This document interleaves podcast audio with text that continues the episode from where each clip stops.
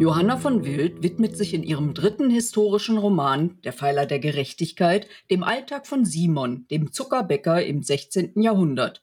Von Würzburg geht es nach Venedig und zurück. Es geht dabei um gesellschaftliche Themen, familiäre Differenzen und Fürstbischof Julius Echter. Der Roman hat es auf die Shortlist zur Verleihung des Goldenen Homers 2022 geschafft. Hallo Johanna von Wild. Grüß dich, Heike. Der Pfeiler der Gerechtigkeit ist ja bereits dein dritter Roman, wie eben schon gesagt. Nach Tübingen und Heidelberg ist diesmal unter anderem Würzburg der Schauplatz. Wie wohl fühlst du dich im 16. Jahrhundert? Sehr wohl, weil da so viel geschehen ist. Ähm, also in Kunst und Wissenschaft, die blühten ja richtig auf. Die Zeit der Renaissance, die natürlich einen Ticken weiter vorher anfängt. Äh, und es gab die Reformation, Bücher gab es in, in rauen Mengen auf einmal und äh, Flugblätter mit Karikaturen, die auch die Analphabeten dann irgendwo natürlich verstanden haben, wenn sie nicht lesen konnten. Äh, die, es wurde die Post eingerichtet. In England kam Elisabeth I. auf den Thron. Die Konfessionskriege äh, begannen und die Machtverteilung änderte sich gewaltig, ne, weil die im Grunde die Kaufleute hatten dann viel mehr Macht als der Adel, weil die waren dann die Geldgeber. Und vorher war es ja so, dass die Bürger ja dann bei Kriegen noch ähm, Leute abstellen mussten. Da haben die gesagt, haben wir keine Zeit für, wir müssen äh, unseren Handel treiben. Und so hat sich das äh, äh, das Machtgefüge auch etwas äh, in nicht, äh, auf den nichtadligen Teil der Gesellschaft verlagert. Deshalb ist es hochspannend. Ja, das hört sich auch so an. Und wie ist dieses Interesse dafür überhaupt entstanden?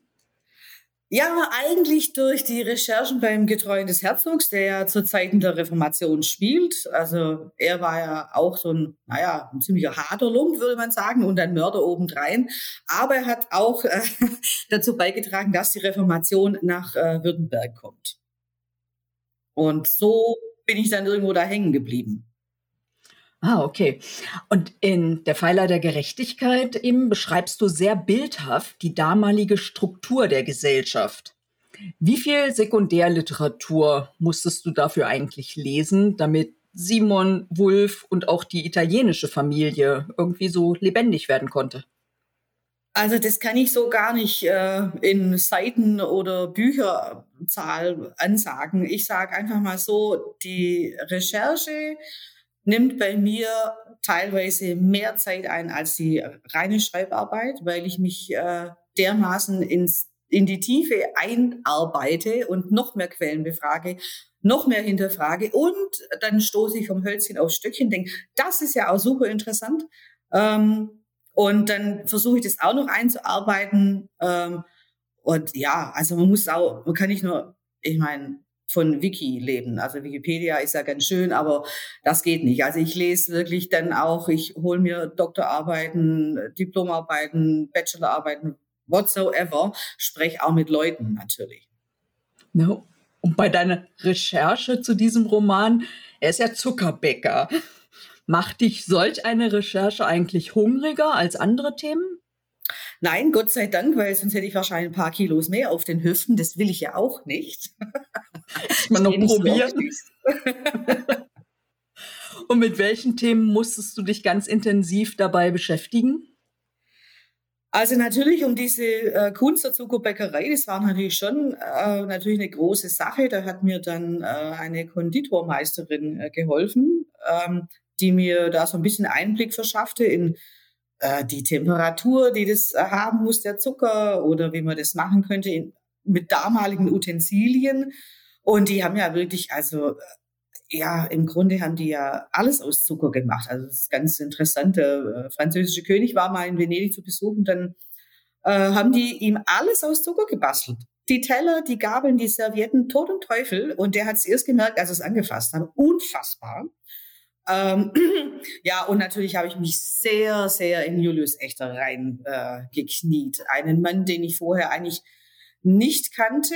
Äh, und äh, ich bin drüber den, über den gestolpert, wollte was in Würzburg machen, weil ich äh, Frank grundsätzlich ganz toll finde und mir die Stadt auch gefällt.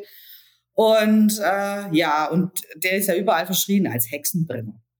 Und dann eigentlich ein Aufhänger für einen historischen Roman. Aber da ich diese Hexenromane jetzt ja, finde ich, gibt's gibt's eigentlich zur Genüge. Und dann bin ich drauf gestoßen, dass die neuen wissenschaftlichen Erkenntnisse was ganz anderes äh, hervorbringen. Und da habe ich gedacht, genauso, das ist super, da kann ich echt gut was mit anfangen. Ah, okay. Ja, weil, also ich hatte auch ein bisschen recherchiert über Julius Echter und da war es tatsächlich, dass er auf einmal ein anderes Bild darstellte. Ne? Und ähm, ja, weißt du noch so diesen Auslöser, wo du gesagt hast, der muss einen anderen Charakter gehabt haben? Ja, also ich äh, habe äh, wissenschaftliche äh, Literatur gelesen äh, von der Universität Würzburg. Die haben auch äh, zum Jubiläum ähm, ein Buch rausgebracht mit sämtlichen Abstracts und ähm, und also jemand, der so sozial eingestellt war, wie Julius Echter, dem wirklich die Menschen am Herzen lagen. Ich meine, natürlich hat er auch Mist gebaut und hat die Protestanten verjagt. Ich meine, es war halt so. Und es ist auch keine gute Idee gewesen, dass er dieses Spital auf einen jüdischen Friedhof gedonnert hat. Ist heute natürlich nicht mehr tragbar, aber es war damals damals und damit muss man einfach umgehen. Aber äh, der hat dafür gesorgt, dass eben die Armen auch eine medizinische Versorgung bekamen. Und er hat äh, mit diesem Spital auch was Neues eingeführt, was man aus Italien schon kannte, aber in Deutschland noch nicht so war, nämlich dass die Studenten nicht nur stumpf in irgendeiner Vorlesung sitzen, sondern mit den Professoren ans Krankenbett gehen und da mal das sehen und eine Diagnose stellen mussten. Und das ist natürlich im Grunde der Vorläufer einer, Universitätsklinik, was es ja schlussendlich heutzutage ist. Ne, genau, das ist wirklich innovativ. Ja. Was denkst du denn, was der, sein größter Erfolg heute noch ist? Ich glaube tatsächlich das, das Julius-Spital, weil es immer noch von seiner Stiftung lebt. Und ja gut, im, im Grunde gehört es ja fast zusammen, die, die Universität Würzburg. Die gab es ja schon mal so 170 Jahre vorher, hat es ein anderer Fürstbischof versucht, da scheiterte es am Geld. Das war jetzt bei Echter nicht der Fall. Der hat es durchgezogen und äh, ja, und ich meine, die Wissenschaft, die in Würzburg gemacht wird, ja, das ist, ist Programm. Also allein, ich sage nur Konrad Röntgen, einer der vielen Nobelpreisträger, die Würzburg hervorgebracht hat. Also diese beiden Sachen sind wirklich das Große. Ja, genau. Und ein anderes Thema in deinem Roman ist natürlich das Erbrecht. Ähm, gibt es Quellen aus der Zeit, die du herangezogen hast, um dieses Spannungselement irgendwie mitzunutzen?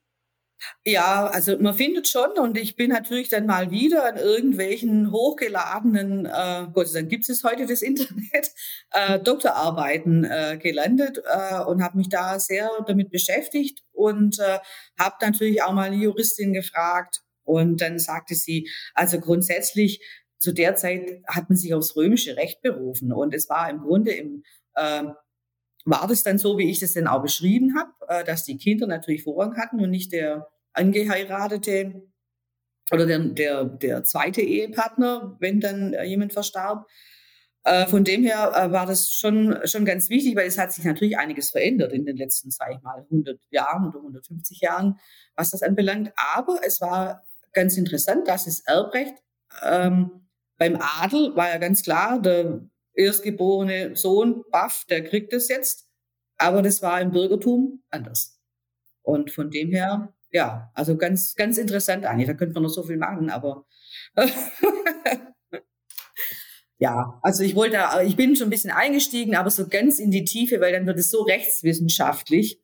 Das ist dann auch ein bisschen Hardcore, sag ich jetzt. Das ist jedenfalls ein enormes Spannungselement in deinem Roman. Und hast du auch eigentlich recherchiert, Simon, als er dann in Venedig war, dann hat er ja halt nach Hause geschrieben, wie lang war eigentlich so ein Brief unterwegs? Naja, also im, im Schnitt muss man rechnen, zwei bis drei Wochen war, das, unter, war der unterwegs. Also die, es gab schon die, die Post, wurde eingerichtet äh, von äh, Taxis, aber die war damals äh, eher zugänglich dem Adel und natürlich den Gesandten von, von Rom nach Wien oder sonst irgendwo, äh, aber nicht den, nicht den Bürgern. Und die haben natürlich die Händler genutzt. Und die Händler waren natürlich länger unterwegs mit ihren Pferden, Maultieren, Karren. Und je nachdem, welche Route sie äh, wählten, war es schneller oder kürzer. Bei der ganz vielen Recherche, die du betrieben hast, hast du da auch Material für neue Romane gefunden? ja, bin ich drüber gestolpert und äh, daran habe ich dann gedacht, das notiere ich mir gleich mal fürs, für das nächste Projekt. Und beim Schreiben allgemein jetzt, hast du da Lieblingsfiguren, die du wirklich gerne auftreten lässt? Und oder gibt es halt andere Figuren, wo du denkst, ha, du erlebst das Ende nicht? Das ist ja das Schöne am Schreiben. Also man lernt ja die Charaktere selber erst äh, mit der Zeit kennen und die einen wachsen einem ans Herz und die anderen die kann man immer sterben lassen, wenn man sie mehr haben will. Das ist prima. Oder man kann sie dann natürlich dann so negativ darstellen, dass auch der Leser sagt, eben, was ist das denn für einer? Das geht eigentlich äh, gar nicht. Und aber ja, und jeder hat so seine Schattenseiten und äh, man schreibt dann natürlich auch Sachen, die Leser sagen, oh, das hätte ich jetzt aber nicht von dem gedacht, äh, das ist mir jetzt doch ein bisschen unsympathisch. Aber kein Mensch ist schwarz und weiß. Wir haben alle dunkle und helle Seiten und so möchte ich eigentlich auch meine Charaktere darstellen. Ja, genau. Vielschichtig. Wo entstehen eigentlich deine Romane? Ich würde sagen, erstmal in meinem Kopf natürlich. Aber wenn du das jetzt von der Örtlichkeit meinst, also ich schreibe zu Hause, ich könnte niemals in einem Café schreiben oder sonst irgendwo. Ich brauche absolute Ruhe. Keine Musik im Hintergrund, nichts. Will auch keinen im Haus haben. Ja, ich kann mich dann auch nicht konzentrieren. Yeah. Und gerade ist ja der Pfeiler der Gerechtigkeit wieder auf der Shortlist vom Goldenen Homer, wie auch der Vorgänger halt, der war ja auch schon auf der Shortlist. Ähm, siehst du solch einer Preisverleihung eigentlich eher gelassen entgegen oder bist du jetzt schon aufgeregt? Also jetzt schon aufgeregt bin ich nicht. Ich denke, wenn es dann mal so Ende September ist, dann schon. Äh, auf der anderen Seite natürlich auch gelassen, weil ich weiß ja nicht, wer es wird. Und das habe ich auch nicht, natürlich nicht in der Hand. Und ich freue mich auch für jeden, der nominiert wurde. Wenn's, wenn ich den Preis bekomme, natürlich, dann feiere ich natürlich richtig ab, das ist klar. Aber ich bin einfach nur glücklich, dass ich es äh, wieder geschafft habe auf die Shortlist, so wie im letzten Jahr mit dem Getreuen des Herzogs. Genau. Und werden wir dich am 1. Oktober im Altstadttheater in Ingolstadt denn treffen? Aber sicher. Ich habe, glaube ich, eine Woche nachdem ich auf der Liste war oder nur Tage später sofort mir ein Hotelzimmer besorgt. Ja, ist auch immer wunderbar ausgerichtet. Du hast bereits einen neuen Roman angekündigt, Die Farben der Welt. Verrätst du uns jetzt noch, worum es darum geht? Ja, mache ich natürlich gerne. Kommt ja im Juli raus. Äh, und zwar ist, ist eigentlich ganz anders. Ähm, es fängt eigentlich an mit, mit Kindern, ähm, Mädchen in dem Fall und auch noch ein paar Jungs, äh, die sich über die Schule kennenlernen, aus unterschiedlichen, ähm, sag ich mal, Bürgerschichten kommen. Und äh, dann erlebt man auch da, wie heutzutage auch, natürlich so ein bisschen Neid und Missgunst. Und ähm, meine Protagonistin äh, entdeckt die Liebe zur Malerei und äh, konnte damals äh, nach äh, tatsächlich nach Florenz gab es die Academia, die auch Frauen aufgenommen hat und konnte dort die Malerei studieren und äh, kam, lasse zurückkommen, also spielt in Nürnberg. Und, äh, und dann geht's um den Hortus Eistetensis, das ist der Garten von Eichstätt. Ähm, ganz berühmt, da wurde ein Prachtband herausgegeben auf Betreiben des äh, Fürstbischofs von Eichstätt.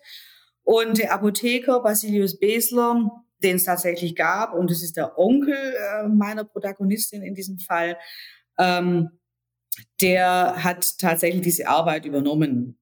Und äh, natürlich gab es da Leute, die haben die Vorzeichnungen gemacht, die haben koloriert, äh, die Kupferstiche gemacht und äh, meine Protagonistin, äh, die macht dann die Vorzeichnungen zu diesem äh, wahnsinnigen Band. Äh, Gibt es heute nur noch ganz wenige Bände. Ähm, die sind Millionen wert. Es gibt welche, die lagern noch in der äh, Uni Erlangen und ähm, nur mal so als Beispiel, es sind über 1000 Pflanzen in, äh, ähm, drin abgebildet.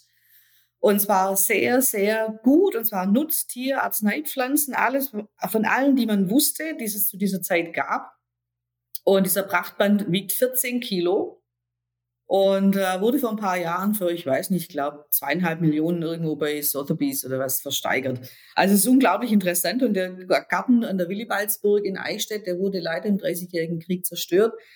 Und ähm, ich glaube, Ende der 80er ähm, wurde er wieder aufgebaut. Man kann also da hochlaufen und sich das so ein bisschen anschauen. Natürlich nicht mehr äh, wie es komplett war. Das war ja in den ganzen Bastionen äh, waren die Gärten angelegt. Aber so ein Teil, wie das gemacht wurde, also es ist hochspannend. Die haben echt wirklich die Gartenhäuschen da erbaut und haben die äh, und beheizt, damit diese Pflanzen aus dem Süden oder aus Asien den Winter überleben. Also unglaublich. Bin völlig fasziniert.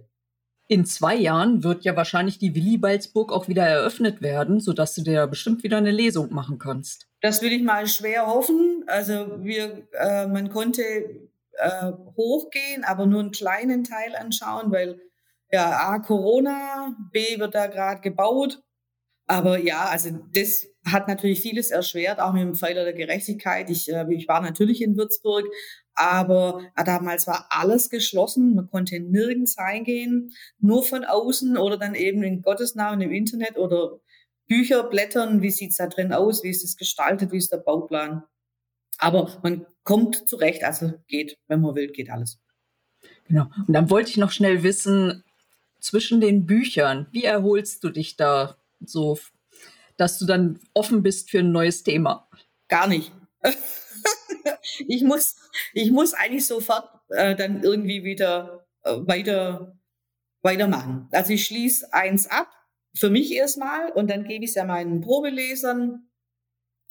Äh, dann sind die eine Weile beschäftigt und dann fange ich schon mal mit dem nächsten an. Und äh, dann kriege ich es wieder, dann gehe ich nochmal drüber. Dann erst schicke ich das Manuskript ans Lektorat. Und dann bin ich ja erstmal los. Also ich kann mich dann wunderbar mit dem, mit dem neuen, mit den neuen Sachen beschäftigen, was dann auch wieder den Kopf frei macht äh, wenn es aus dem Lektorat zurückkommt, dass man die Betriebsblindheit quasi ein Stück weit abgelegt hat. Und dann äh, selber noch Sachen findet, die der Lektor nicht gefunden hat. Also das ist immer wieder, wieder spannend, was einem da vor die Füße kippt irgendwie. Ja, aber ohne geht gar nicht. Mit anderen Worten, du bist also auch schon an Nummer 5 dran.